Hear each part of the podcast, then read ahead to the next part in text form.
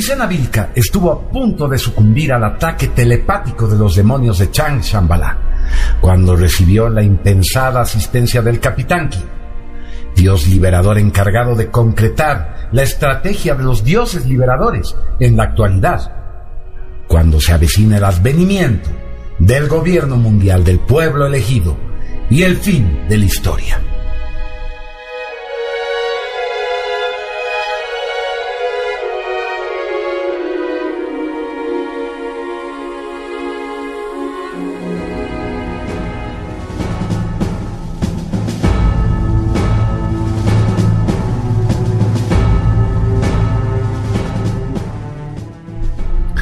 Belicena jamás imaginó que volvería a recibir la visita de algún dios liberador, después del último encuentro que sostuvo con su hijo, Noyo Vilca, justamente con el capitán Kiev, poco antes de llevar a cabo la misión que la conduciría a protagonizar los trágicos eventos de su captura y posterior internación.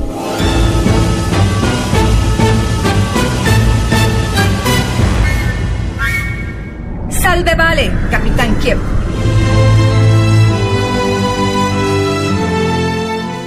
Belicena Vilca, deslumbrada por el imponente aspecto del poderoso dios liberador, se puso de pie con solemnidad y respondió al capitán Kiev haciendo el Bala Mudra, el saludo secreto de la casa de Tarsis y de la casa de Skjold. No iba a ser una conversación, como acostumbraban los dioses liberadores. El capitán Kiev vino a comunicar las estrategias a Belicena, que había propiciado un nuevo Kairos al haber participado con sus recientes actos heroicos en la guerra esencial contra las potencias de la materia y los demonios de la fraternidad blanca.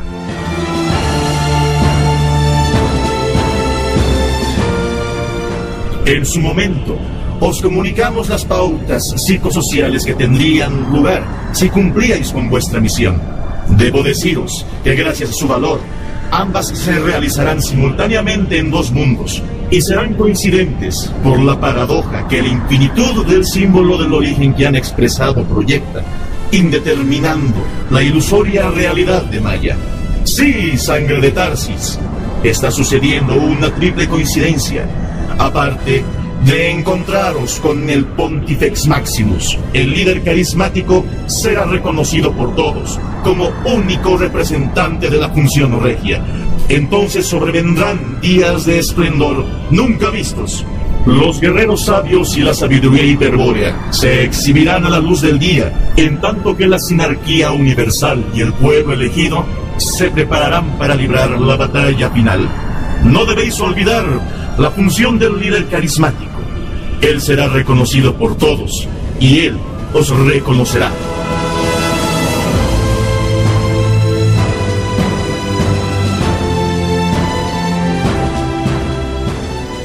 Empero, esto también acontecerá en otro mundo, donde no verán la coincidencia con el líder carismático en el Kairos. Y no será claro para los virias que están a punto de despertar si su presencia es concreta. De todas maneras, la batalla final será igualmente inevitable desde el momento que los hombres dormidos encuentren la piedra de Venus y se reencuentren con su origen extraterrestre y reclamen a los dioses por la liberación del espíritu. Entonces, los dioses leales al espíritu del hombre, como lo tienen decidido desde los días del hundimiento de la Atlántida, acudirán por última vez en rescate del hombre hiperbóreo.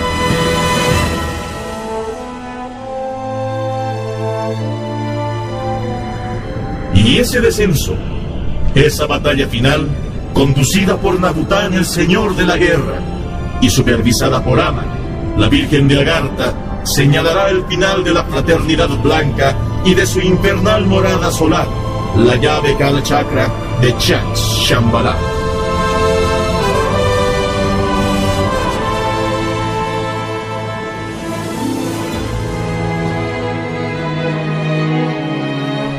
Belicena sentía la nostalgia infinita que bullía en sus venas. Aquella sangre pura que durante milenios los demonios intentaron erradicar y sus pensamientos convergieron como una vorágine en su hijo Noyo, en la espada sabia con la gema de Venus. El imponente dios liberador, aquel gigante de otro mundo, fijando su mirada en Belicena, como si compartiera aquella añoranza sublime de la madre hiperbórea, añadió. El aura Katena, que es la voluntad de Nabután, el señor de la guerra, ha hecho posible la coincidencia de la sangre de Tarsis con el elegido de una estirpe de sangre muy pura. Este hombre despertará, aceptará y comprenderá la más alta estrategia hiperbórea, pues es su voluntad del señor de la guerra que la historia de la casa de Tarsis y la casa de se conozca en todos los confines del mundo, donde aún existen hombres y mujeres capaces de orientarse al origen y luchar en la guerra esencial. La gesta que habéis realizado inspirará a la generación de héroes del fin de la historia que propiciarán la batalla final. Belicena Vilca supo entonces que su decisión de despertar al doctor Arturo Signagel era acertada. Es más, que tal vez era parte de una estrategia mayor de los dioses liberadores. Sin lugar a dudas, el capitán Kiev se refería a él. Os reitero el saludo de Nabután. Gracia y honor, sangre de Tarsis. Salve, capitán Kiev. Belicena estuvo a punto de morir cuando la conciencia expandida de Vera la rastreaba en varios mundos. Y sucedió lo impensado. Un poderoso Dios liberador la rescató del trance mortal y se manifestó para revelarle el cumplimiento de su misión, confirmándole que ellos nunca abandonarían a sus camaradas.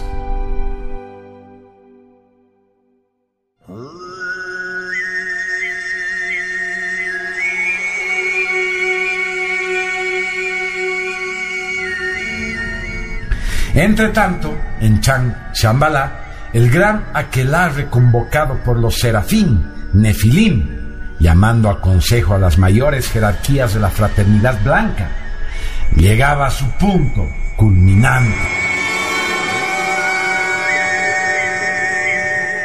Serían estas estirpes condenadas por Yauke Bauke las que desatarían la rebelión y el odio a la creación.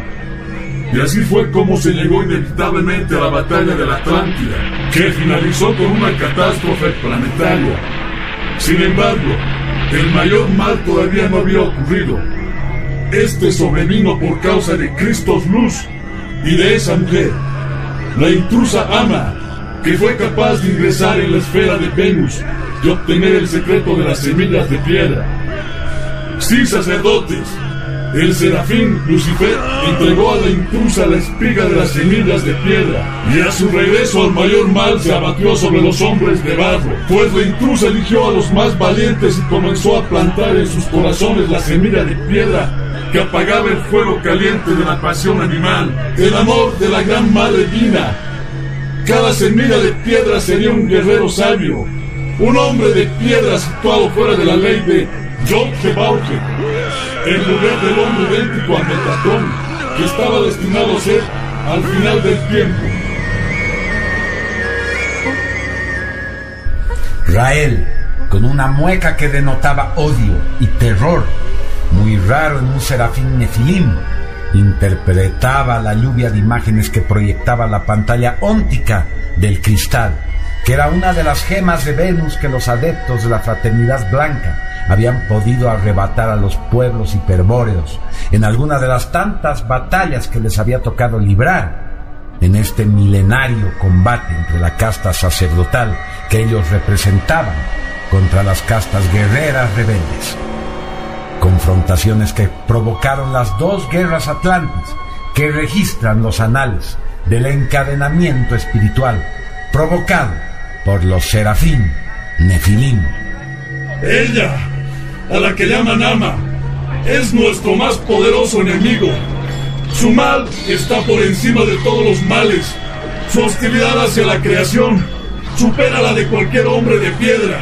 Su valor para enfrentar a el uno sobrepasa el del guerrero sabio más valiente. Todo fue conjura del serafín Lucifer. Él quiso que Ama tuviese un hijo de piedra, un hijo que se pusiese al frente de la raza blanca y fundase para sus miembros un misterio, y que los iniciados en ese misterio adquiriesen la inmortalidad y recibiesen en su corazón la semilla de piedra de la Virgen de Agartha.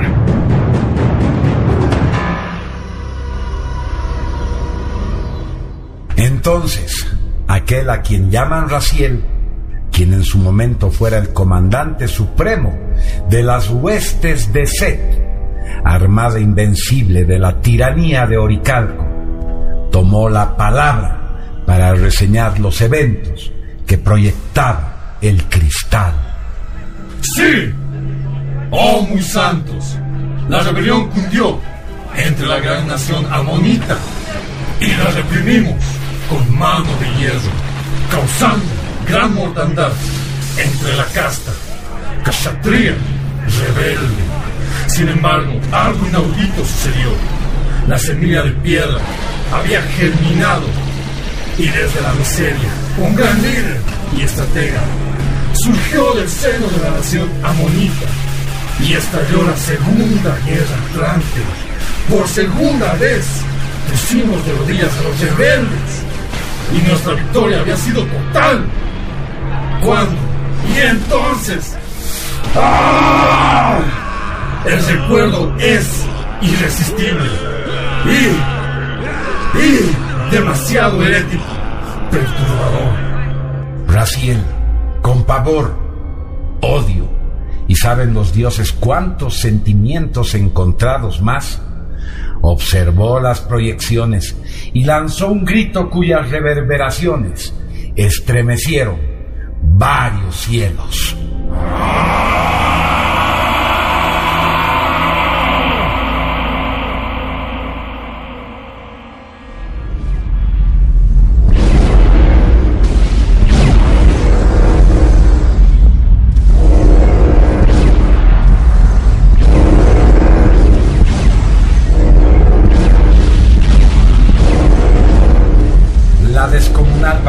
Planetaria se libraba simultáneamente en tres frentes.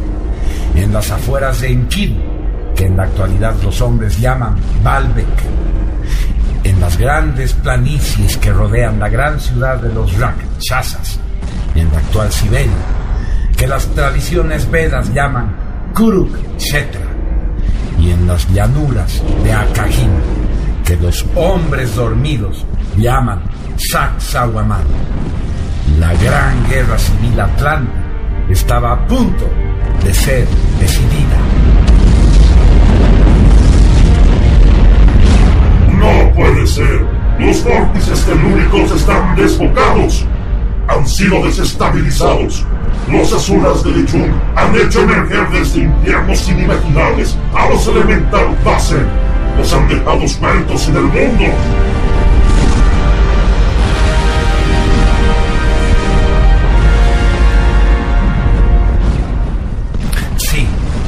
Sí, cacique Bultán miraba con pavor el acto más aberrante y dantesco que puede imaginarse.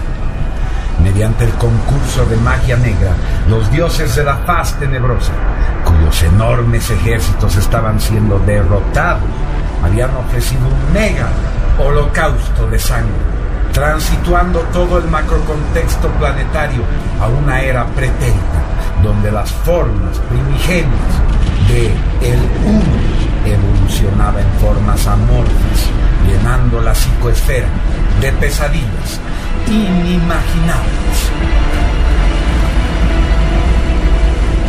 Desde órbita, donde la gran flota amonita de cruceros espaciales, comandada por Nabután, trababa un inmenso combate espacial con los bimanos de, de Jung, la vista del contexto planetario era horrorosa.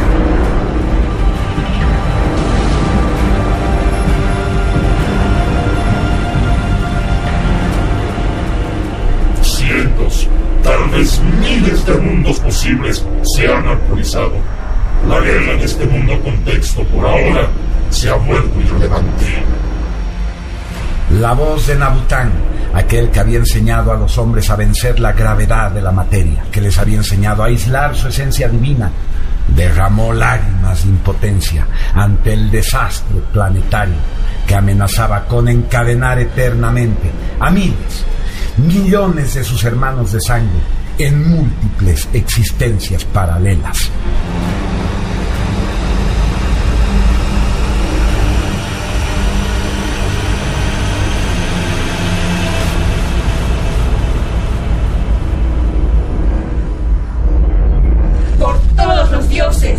Los instrumentos detectan una anomalía gigantesca cerca de la órbita de Venus.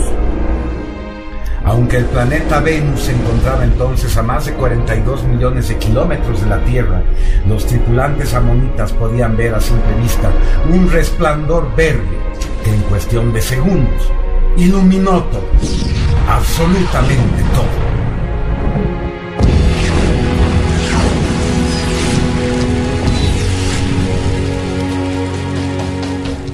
Millones de años, o quizás cientos de miles, tal vez 120 mil años de la era Atlántica, tuvo lugar el mayor acontecimiento que registra la historia universal.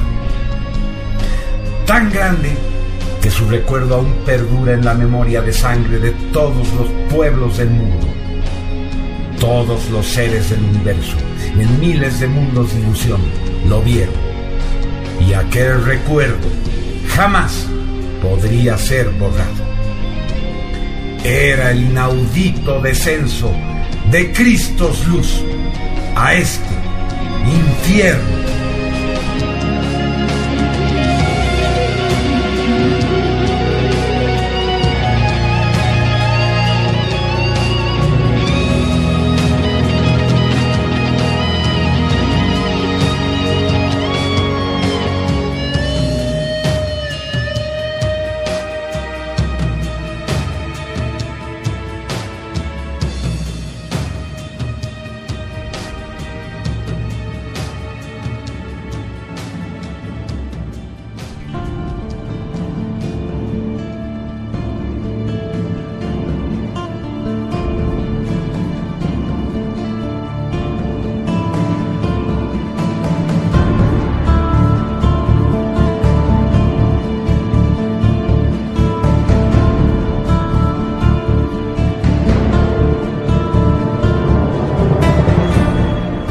En nuestro próximo capítulo seremos testigos de la caída de la gema del Graal al mundo, mientras Belicena Vilca revisará unos registros culturales muy singulares que tienen que ver con su médico psiquiatra y un pasado no muy remoto cuya historia es vital para el Viria dormido que está en pos del despertar y la liberación espiritual.